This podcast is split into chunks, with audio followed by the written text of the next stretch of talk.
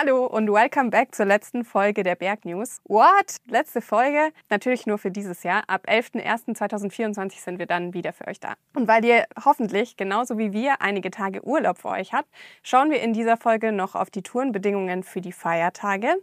Und wir schauen uns an, wie wir versuchen, einen Gletscher vor Erschließungen zu bewahren. Und zu guter Letzt zeigen wir euch noch ein paar Tools, die euch die Anreise in die Berge erleichtern.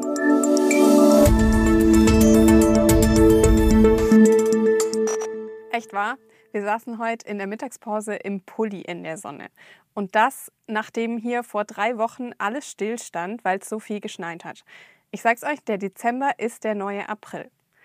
Aber wie das Wetter in München ist, ist ja auch eigentlich nur so mittelwichtig. Viel wichtiger ist, wie schaut es in den Bergen aus? Werden wir die Feiertage auf Tourenski oder in Wanderschuhen verbringen? In Daunenjacke oder Regencape? Darüber spreche ich jetzt mit meinem Kollegen Thomas Bucher. Der ist zwar kein Meteorologe, aber er behält die Wetter- und Tourenbedingungen in den Alpen nicht ganz uneigennützig jederzeit im Blick. Hi Thomas, danke, dass du dir die Zeit nimmst. Meine wichtigste Frage kommt gleich zuerst. Wird das berühmt-berüchtigte Weihnachtstauwetter auch dem Schnee in den Bergen zum Verhängnis? Ganz schön schwer zu sagen. Also die Schneefallgrenze wird in den nächsten Tagen irgendwo zwischen 1000 und 1500 Metern hin und her schwanken. In den Tälern wird es wahrscheinlich überwiegend regnen. Das heißt, dass zumindest in den Tälern wahrscheinlich der Schnee sofern er überhaupt noch da liegt, äh, weggehen wird. Oberhalb von 1000 Meter wird er wahrscheinlich ähm, liegen bleiben, zumal da auch ganz schöne Mengen liegen. Und oberhalb von 1500 Metern sollte die Sache einigermaßen sicher sein. Vor allem jetzt so vom Alpenhauptkamm kamen ja am Wochenende auch noch einige Meldungen zu Lawinenunfällen. Was war denn da das vorherrschende Lawinenproblem? Also mir sind jetzt gerade vier Unfälle im Kopf, einer am Kitzsteinhorn und drei eher in den Ötztaler Alpen. Die waren alle ähm, vier in ziemlichen Höhenlagen, also oberhalb von 2200 Meter, jedenfalls meistens eher in Richtung 3000 äh, Meter. Und das Problem dort war wahrscheinlich äh, überwiegend äh, Triebschnee, das heißt äh, Schnee, der umgewandelt ist durch äh, Wind und dann eben so diese typischen Schneebretter ausbildet und die dann eben diese Unfälle verursacht haben. Und mit der aktuellen Situation und den Wetterprognosen kannst du da auch schon Prognosen zum Lawinenrisiko über die Feiertage geben? Was man auf jeden Fall sagen kann, ist, dass mit dem schlechten Wetter äh, auch die Lawinengefahr wieder ansteigen wird, weil momentan haben wir überwiegend in den Ostalpen Zweier und äh, das wird mit Sicherheit wieder hochgehen, wahrscheinlich irgendwie in Richtung Dreier oder auch mehr. Das ist momentan ganz schwer vorherzusagen und vermutlich wird es auch wieder um Triebschneeprobleme äh, gehen. Altschneeproblem haben wir auch äh, zum Teil. Ähm, also wichtig ist vor allem dann eben, wenn man unterwegs ist, bei dem schlechten Wetter, muss man sagen, wird in den nächsten Tagen ist, dann immer auch jeden Tag den Lawinenlagebericht einholen. Ganz, ganz wichtig. In den Skigebieten ist es ja zu Ferienzeiten immer richtig, richtig voll. Ist es, also gilt es auch für Skitourengebiete?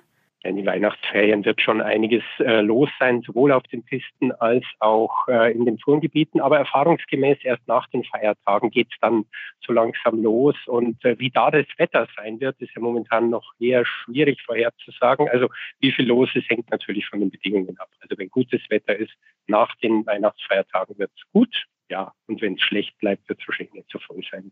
Und hast du da ein paar Tourenempfehlungen für uns? Ja, also vor allem unser Experte, der Michael Pröttl, hat äh, Tourentipps. Der ist nämlich quasi ständig unterwegs und macht für uns auch den Bergbericht, der jeden Donnerstag kommt. Also auch diese Woche am Donnerstag äh, für das Weihnachtswochenende und dann am nächsten Donnerstag wieder.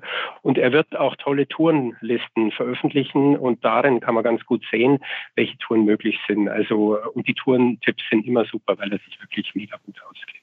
Und hast du persönlich auch eine Weihnachtsskitour geplant? Ja, also bestimmt ein oder zwei. Ähm, und die plane ich dann ähm, da, wo ich eben daheim bin. Also das heißt so in der Region südlich von Bad Tölz, ähm, also so Isarwinkel oder nördliches Karwendel. Und ich hoffe schon, ähm, dass da was zusammengeht. Danke für deine Infos und ähm, schöne Feiertage. Ja, auch. Was habt ihr so vor an den Feiertagen? Schreibt es uns doch gerne mal in die Kommentare. Und wenn euch da eher nach Faulenzen und Essen ist und ihr nebenbei noch was lernen wollt, kann ich euch die neue Folge des Berg-Podcasts wärmstens empfehlen. Da gibt es nämlich geballtes Lawinenwissen von zwei super spannenden Experten, nämlich Matthias Weicher von Geosphere Austria und unserem Kollegen Markus Fleischmann, der ist Bergführer, DRV-Ausbildungsleiter und Lawinenexperte. Bei unserem nächsten Thema geht es auch um Wintersport, aber nicht um Friede, Freude, Eierkuchen, Fun und Spaß Wintersport, sondern um Auswüchse, die wir überhaupt nicht gutheißen können. Es geht nämlich um eine Skigebietserweiterung auf bisher komplett unberührte Gletscherflächen. Und das ist zufälligerweise auch noch die größte zusammenhängende Gletscherfläche in Österreich. Das Kaunertaler Gletscherskigebiet will eine Gondel auf die Weißseespitze bauen und Pistenflächen auf den Gepardschwerner, den zweitgrößten Gletscher in Österreich. Es geht also um Superlative, die marketingtechnisch natürlich gut ziehen. Aber skifahrerisch ist die neu zu erschließende Pistenfläche nicht so spannend. Und dafür soll ein sehr, sehr beliebtes Hochtouren- und Skihochtourengebiet zerschnitten werden. Ganz zu schweigen von dem Wert, den so ein Gebiet auch über den Bergsport hinaus ohnehin schon hat. Um es nochmal zu sagen, es geht um die größte zusammenhängende Gletscherfläche in Österreich.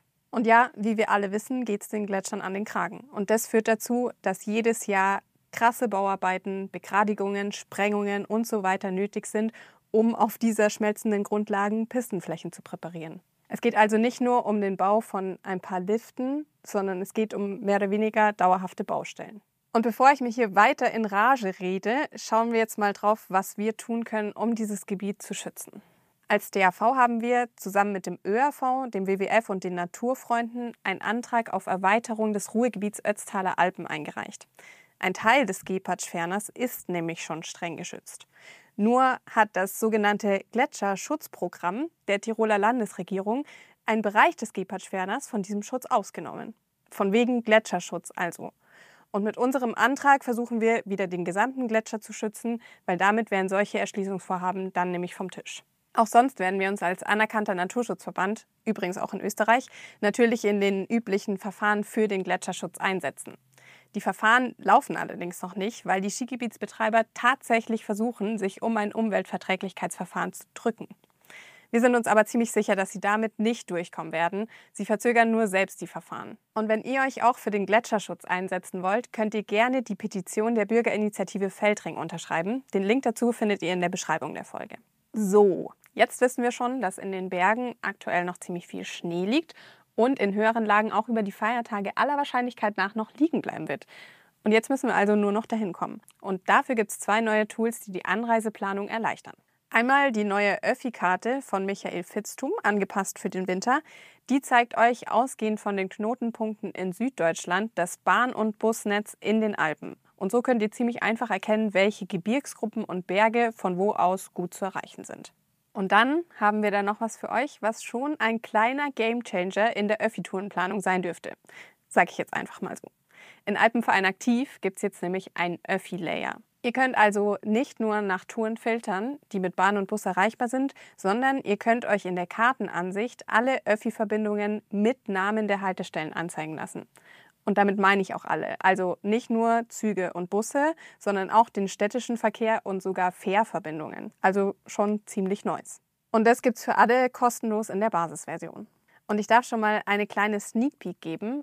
Unsere Kolleginnen sind gerade noch daran, das weiter auszubauen und arbeiten an einer Möglichkeit, die Anreise dann auch direkt über Alpenverein aktiv gescheit planen zu können. Also stay tuned. Ein guter Grund übrigens, die Bergnews zu abonnieren, falls ihr das noch nicht getan habt. Unsere Impressionen des Jahres gibt's bei Instagram und TikTok. Redaktionsschluss für diese Folge war der 19.12. Redaktion hatte ich Cornelia Kress, Produktion und Schnitt Johanna Goth. Wir freuen uns, wenn ihr am 11.01. wieder bei den Bergnews am Start seid. Bis dahin genießt die Zeit in den Bergen und kommt immer gesund zurück.